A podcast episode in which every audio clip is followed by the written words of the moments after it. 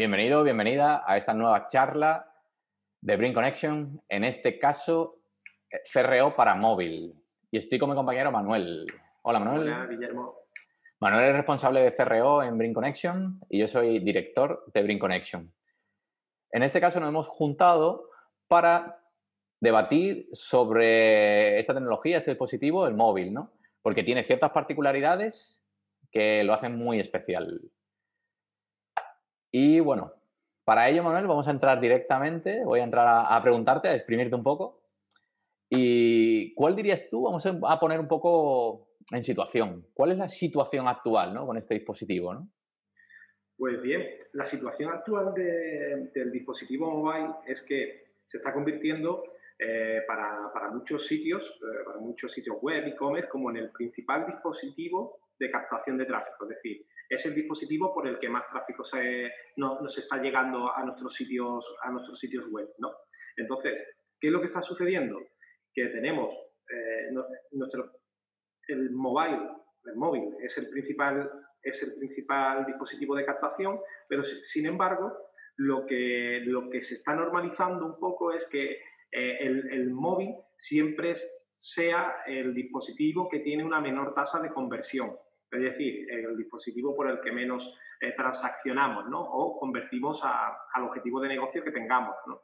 Entonces, eh, por eso eh, lo que sería el CRO mobile está, adquiriendo tanta importancia porque es como preguntarnos, bueno, si este es mi principal dispositivo de captación, ¿por qué mm, no, no intento mejorar la tasa de conversión en este dispositivo, qué es lo que está ocurriendo, qué es lo que está impidiendo que el usuario termine por transaccionar o, cumplir un objetivo dentro de mi sitio web.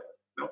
Y, entonces, a raíz de esto, pues bueno, eh, están surgiendo como, como, incluso especializaciones dentro del CRO, que es eh, la optimización o el CRO en, en mobile. ¿no? En móvil, claro.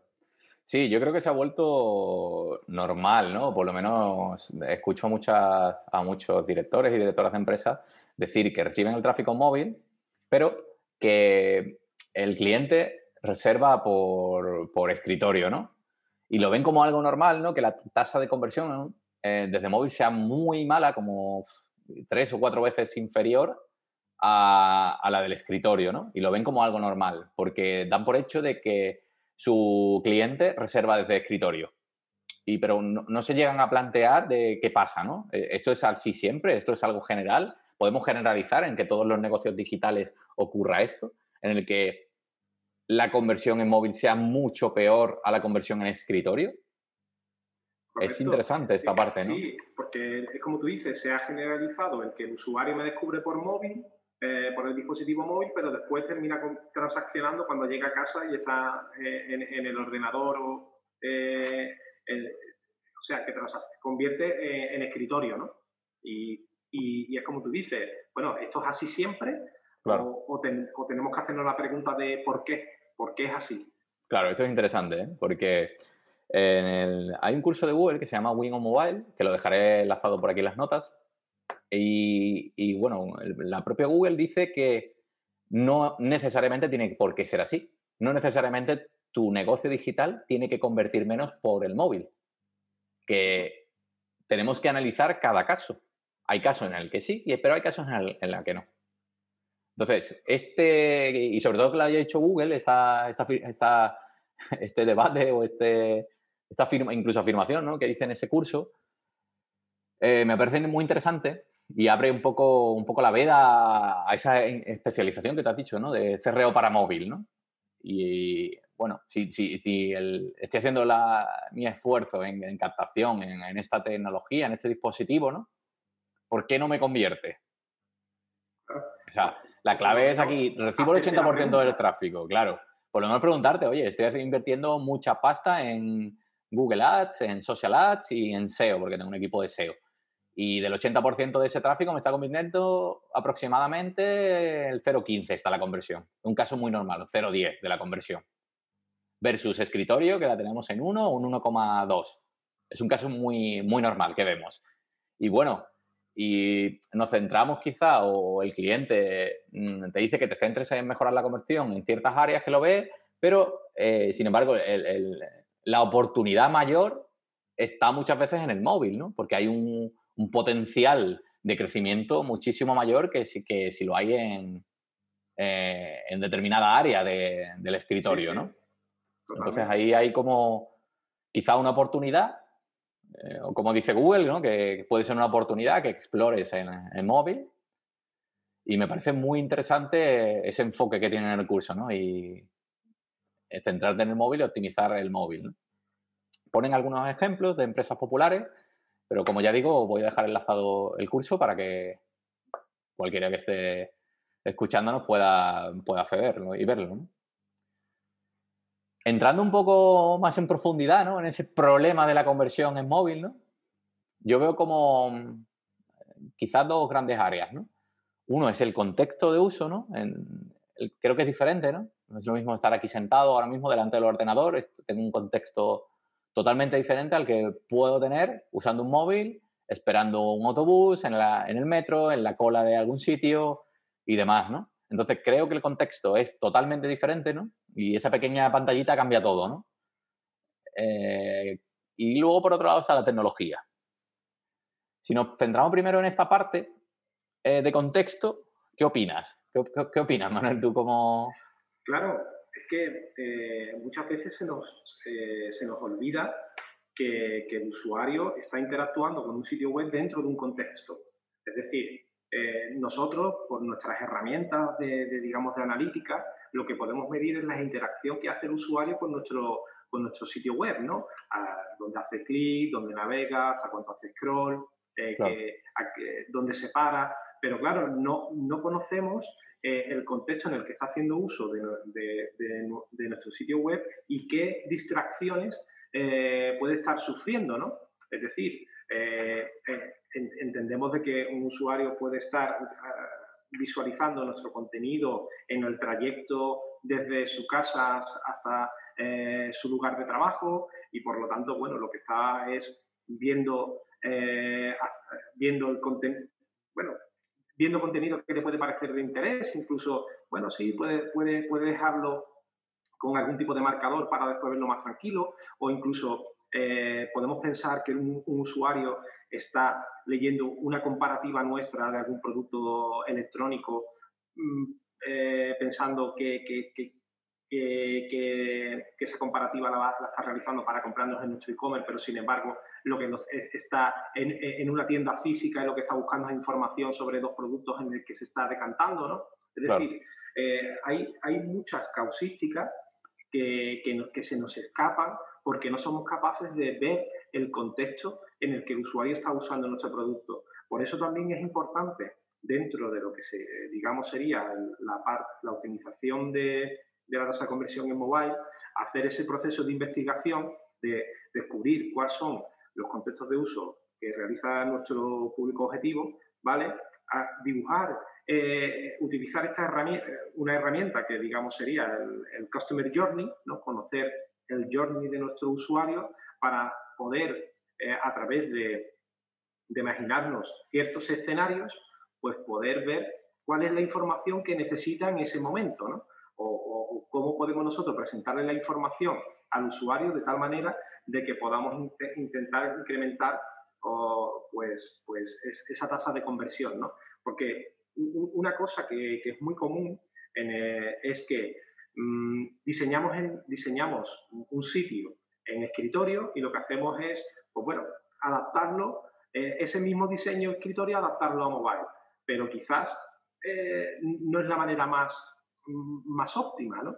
Claro. Eh, Yo creo que conocer el concepto, el, el, contexto de uso, lo, lo cambia todo, ¿no? Quizá una, una, herramienta interesante dentro de esa investigación de usuario, ¿no? Que se suelen hacer en los proyectos CRO, es esa entrevista con el cliente, ¿no? Ahí puedes eh, identificar el contexto de uso, ¿no? Cuando entrevistas al cliente. Puedes preguntarlo directamente o indirectamente, ¿no? Así puedes obtener contexto. Y esa información, esa investigación de usuario creo que es interesante eh, no solo para el diseñador, que va a diseñar eh, teniendo en cuenta un contexto determinado, sino también para profesionales como nosotros de CRO, que al final lo que intentamos es optimizar eh, el rendimiento de negocio, ¿no? optimizar la conversión. Entonces, esa investigación puede ser súper útil mm, desde que vas a diseñar tu versión móvil hasta que vas a, hacer un, proyecto de CRO, un proyecto de conversión. Entonces yo la considero eh, fundamental y, que debemos incluirlo en los proyectos de móvil, ¿no? Esa, esa, eh, ese dibujo del contexto, ¿no? del escenario en el que está usando tu, tus contenidos o tu producto o va a comprar tu producto o tu servicio. Entonces, bueno, yo creo que el contexto es fundamental entenderlo. Claro, pero, es como tú, como tú bien has dicho. Eh, esto, este análisis del contexto es fundamental en, etapas anteriores, ¿no? En, la etapa propia del, diseño. del diseño, claro. Después, cuando, cuando quieres, digamos, optimizar ese canal, o sea, optimizar ese, ese dispositivo, te encuentras de que ya de parte con, con, esa desventaja, ¿no? Desde que se ha diseñado sin tener... claro. Se ha, diseñado adaptando el diseño en escritorio, ¿no? Entonces, ya, ya después eh, cuesta mucho revertir eso, ¿no? Entonces, es que yo creo que debemos entender el dispositivo móvil como un producto totalmente diferente. Partir de ahí, de que eh, mi negocio en móvil es totalmente diferente a mi negocio en escritorio. Es como un producto diferente. Eh, igual que no se me ocurriría diseñar un coche sin hacer un estudio de, usuario, investigar muy bien cómo lo usa y, todo en profundidad, pues haría exactamente lo mismo que si fuese un nuevo producto, una investigación desde, el, desde el uso hasta en el contexto y una investigación profunda para ese nuevo producto. Entonces, sí, a nosotros como profesionales SEO muchas veces nos toca revertir muchas cosas, ¿no? como tú has dicho, ¿no? Eh, es decir, hemos hecho esa investigación, eh, bueno, la empresa que, lo, que, lo, que la haya hecho, porque hay muchas que se, que de su intuición y, de su know-how para, para, diseñar ¿no? E, ese negocio. Y, bueno, hay, algunas también que, que, han hecho esa investigación, pero no, no, han, no, han, no han dedicado una parte de esa investigación al producto móvil, ¿no? Vamos a decir producto móvil. Y entonces te encuentras con un sitio que ha sido diseñado o adaptado desde el escritorio hacia móvil, ¿no? Y te planteas algo como, ostras, si es que no hay por dónde cogerlo. Claro, porque eh, es eso, quizás me estás dando, eh, me dando más información de la que yo soy capaz de consumir, puesto que eh, en, móvil... En el momento, en el contexto y en el dispositivo en el que estoy no voy a consumirla, por ejemplo. Correcto, entonces la, arquitectura de la información, el cómo me presenta la propuesta de valor, pues quizás tienes que adaptarlo a... tienes que mostrarla de una manera diferente. Y aquí entra también, eh, entra también en juego la parte de la tecnología, ¿no? Eh, también, entendiendo también la parte, entendiendo como tecnología, aparte de cómo el, la tecnología en la que esté desarrollado el sitio web o plataforma, pero también la propia idiosincrasia del dispositivo, ¿no? de mm, la velocidad eh, la velocidad de carga que, esté teniendo, eh, la resolución de pantalla que tenga ese dispositivo. Es decir, que es que eh, a, diferencia de a lo mejor de escritorio, aquí nos estamos encontrando con, con, muchos más factores que pueden afectar directamente a, la, a, lo que digamos es, la conversión, ¿no? Porque el adaptar un diseño de escritorio a mobile, pues ¿qué ocurre? Que yo en mi casa pues tengo, eh, tengo eh, fibra óptica, me puedo descargar una página de, 20 megas, pero yo en móvil no, no, no, no, no, tengo a lo mejor esa misma capacidad para descargarme una página que tenga mucho peso, ¿no? claro. Sobre todo porque hay conexiones 4G, pero la mayoría, o, Google coge como estándar el 3G, ¿no? Siempre te dice que como referencia en todas las herramientas pilles el 3G para ver la experiencia móvil de tu sitio web. Y el 3G, pues la velocidad es nada que ver con la que tú puedes tener con el Wi-Fi de tu casa. Es eh, increíble, ¿no? Entonces, bueno, y total, estoy totalmente de acuerdo, ¿no? De hecho, hay en ese mismo curso que hemos comentado antes, que se llama Wii Mobile, hay tecnologías, en este caso Google menciona las suyas, ¿no? Tecnologías de Google, ¿no? Como son Google Pay, ¿no? Que te permite en el proceso de pago pagar de una forma muy rápida, ¿no? Incluso yo la uso en Chrome, ¿no? Y lo puedes hacer también desde tu móvil, ¿no? Que tu tarjeta ya se memoriza en, en Chrome, en el caso si lo haces desde un navegador. Y eh, solo tienes que marcar el, el, código, el CVC, ¿no? El código de tres dígitos y automáticamente eh, te ahorras escribir la tarjeta, la fecha de caducidad y tu nombre y apellido completos, ¿no? Esa es una tecnología que en móvil puedes implementar. Creo que también la tiene Apple, Apple Pay creo que se llama, Google Play, Apple Pay, eh, Google Pay, perdón, y Apple Pay. Entonces puedes implementar ese tipo de tecnologías que te van a ayudar a, la conversión, ¿no? También hay otras, ¿no? Como eh, AMP o PWA, ¿no? Accelerated Mobile Page y Progressive Web App, ¿no? Que lo que hacen es, sobre todo, optimizar el rendimiento de la versión móvil del sitio web, ¿no? Sí, totalmente, porque uno de los principales problemas que, tenemos con las versiones móviles es precisamente eso, el rendimiento, ¿no? De que, mm, tardan, son... Eh, como no tenemos correctamente adaptados eh, nuestras versiones mobile, pues bueno, pues tienen un peso mucho mayor, no, los tiempos de carga son más lentos, eh, entonces al final el usuario pues, puede terminar por abandonar nuestro sitio por problemas de, de, rendimiento. Y no solamente de rendimiento, sino que, que, al final tenemos que tener también muy en cuenta del tipo de usuario al que nos estamos dirigiendo.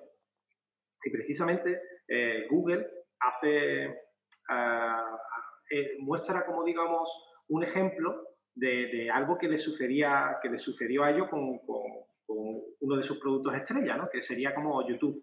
Y era que, ellos veían que, el uso que, por ejemplo, en países como la India eh, hacían de YouTube era totalmente diferente que en países como, bueno, países europeos o Estados Unidos. Y es que eh, en India eh, lo común es que los usuarios tengan tarifas de datos, ¿vale? Que, ellos contraten una tarifa de datos de 200 megas, de, que, tengan unos datos limitados. Por tanto,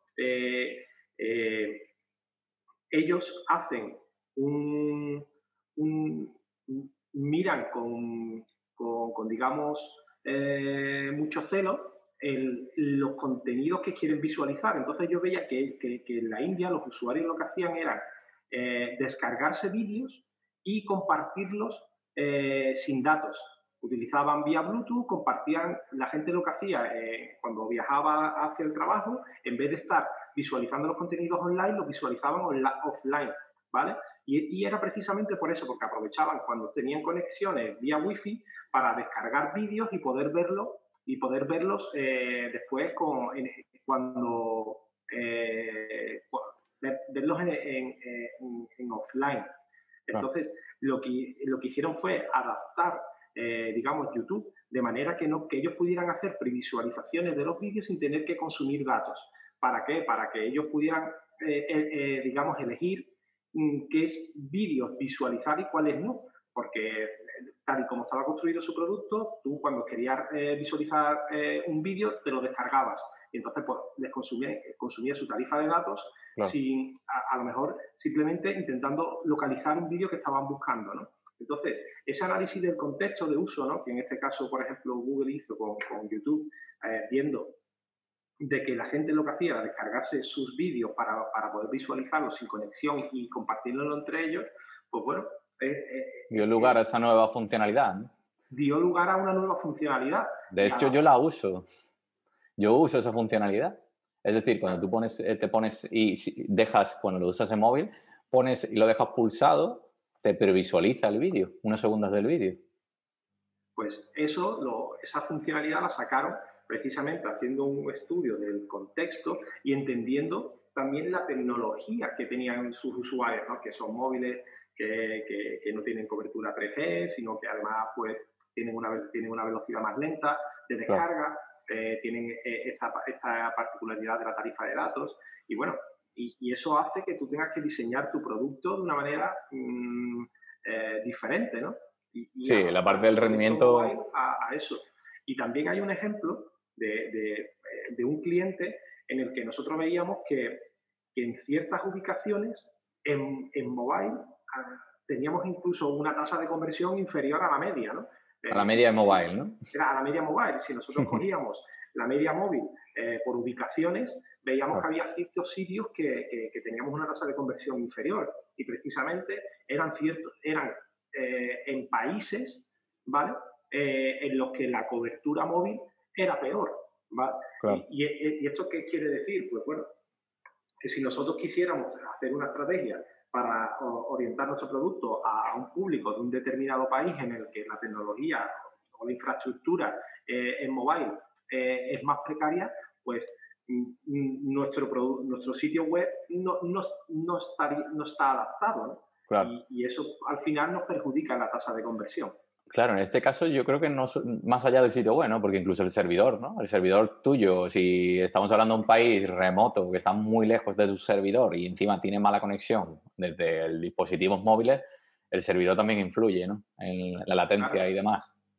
Entonces, bueno, sí, me parece interesante, ¿no? En la parte del rendimiento lo vemos en casi todos los proyectos, ¿no? Que son sitios web que se adaptan desde escritorio a móvil y suelen tener todos los elementos. Por tanto, pesan igual en escritorio que en móvil. Y claro, en escritorios con una buena conexión de Wi-Fi eh, te la puedes descargar bien, pero la el mismo peso en una versión de móvil, con una cobertura 3G o 4G en el mejor de los casos, eh, el tiempo de descarga de esos archivos es muy superior. Entonces ahí vienen los problemas, ¿no?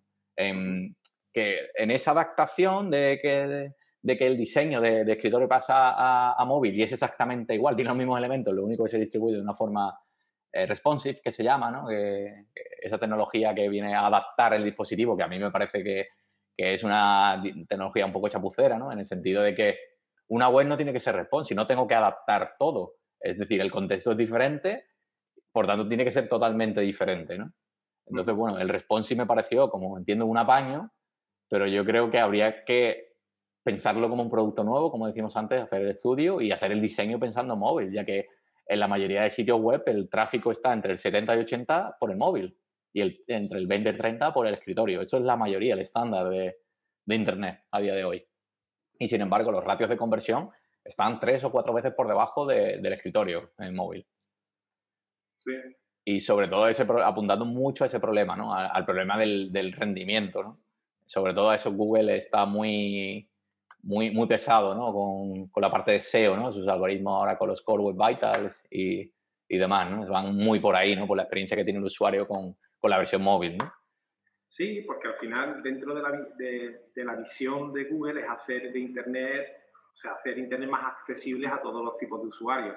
Y cuando dice todo tipo de usuarios es precisamente a, a usuarios de países emergentes, ¿vale? que, que, ellos les denominan los eh, New Billion User, o el nuevo, el nuevo eh, billón de usuarios que, que, vienen provenientes de estos, de, estos mercados emergentes a los que él quiere que, Internet sea accesible con la tecnología que tienen, ¿no? Entonces, eh, ellos hacen mucho hincapié en la parte de rendimiento por ese lado y bueno, y también porque al final también es, una, es un ahorro eh, para el propio Google. Claro, está claro. Busca que, que eh, lo que sería la rastreabilidad de, los contenidos que, nosotros publicamos en Internet y su indexación, pues le consuma menos recursos, ¿no? Totalmente. Eh, eh, tiene, tiene esa doble moral. Totalmente, Manuel. Entonces, yo creo que un proyecto de, de, CRO móvil tendría que afrontarse igual que un proyecto CRO, que bueno, que dejaremos una, nota en otro vídeo, en otra charla en la que comentamos cómo, de, o cómo pensamos, cuál es nuestra visión de cómo debería afrontarse un proyecto de CRO. Pero tiene ciertas particularidades, ¿no? Habría que, tratarlo como un proyecto aparte, ¿no? Aparte, en ese proyecto grande CRO, hacer una diferenciación entre, entre la parte de, CRO en este producto, ¿no? Estaba en dispositivos, ¿no? Sí. Y a mí se me vienen algunos proyectos que hemos tenido CRO móvil, ¿no? Sobre todo uno con la tecnología MP, que eh, dirigiste tú. Recuerdo que, estuviste gestionándolo tú.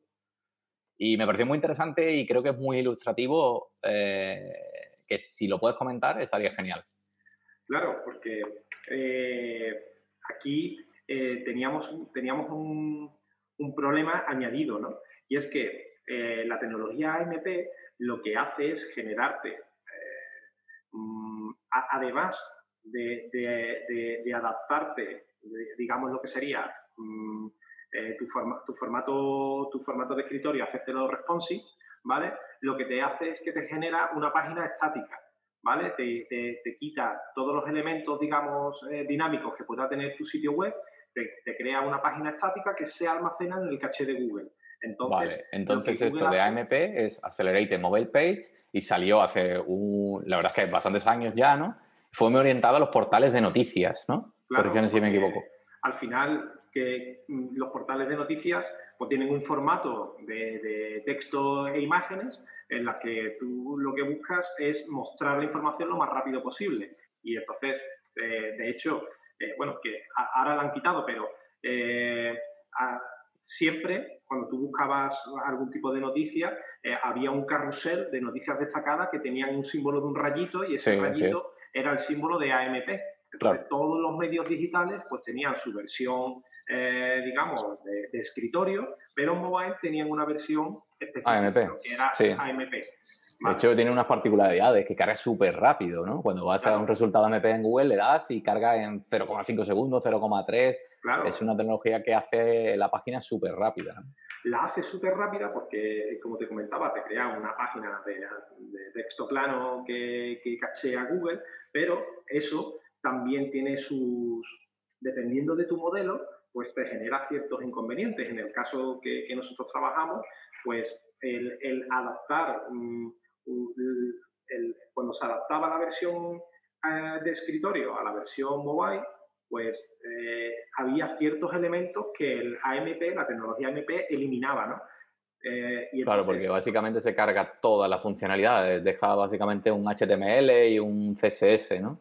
Sí, y, entonces todo lo que digamos es eh, pues JavaScript o contenidos eh, dinámicos, pues mm, desaparecen. Y, eso, y, eso hacía que, que, un contenido que debería de, por el responsive, eh, digamos, moverse y ponerse al... Eh, era un sidebar que, en, la, en, la, modalidad responsive, en móvil no MP, se colocaba eh, en la parte eh, abajo del contenido, cuando finalizaba eh, el, el, el, bloque de contenido, pues en AMP no desaparecía. Entonces. se cargaba directamente, la versión AMP se cargaba el sidebar, ¿no?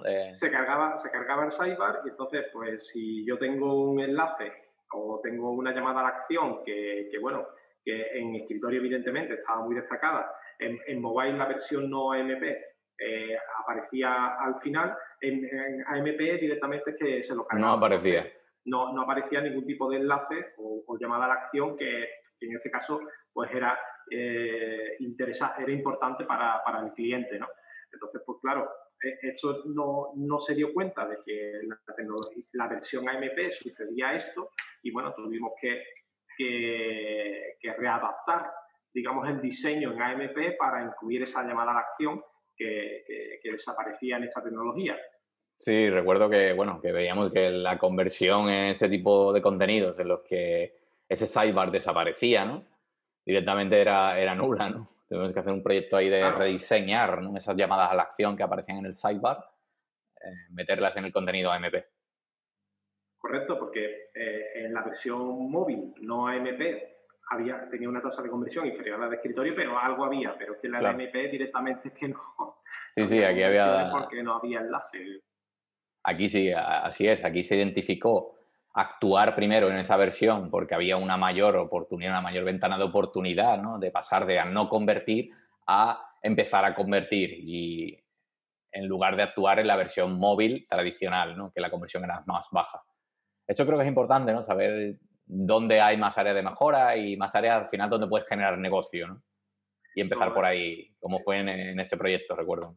Es al final hacerte una matriz en la que valoras el eh, impacto y esfuerzo, ¿no? Esfuerzo, claro. Y priorizar siempre por lo que va a generar un mayor impacto en el modelo de negocio del cliente, ¿no? Totalmente.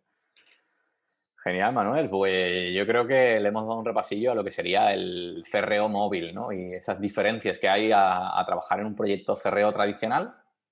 Eh, ¿Quieres añadir algo más para terminar? Eh, no, básicamente al final eh, creo que, hemos tratado todos los puntos, ¿no? Y lo principal es no dar por hecho que, que la tasa de conversión en dispositivos móviles siempre es inferior que, en otros dispositivos, ¿no? Y preguntarnos si podemos, el por qué. ¿Por qué tengo esta tasa de conversión en este dispositivo? ¿Puedo mejorarlo?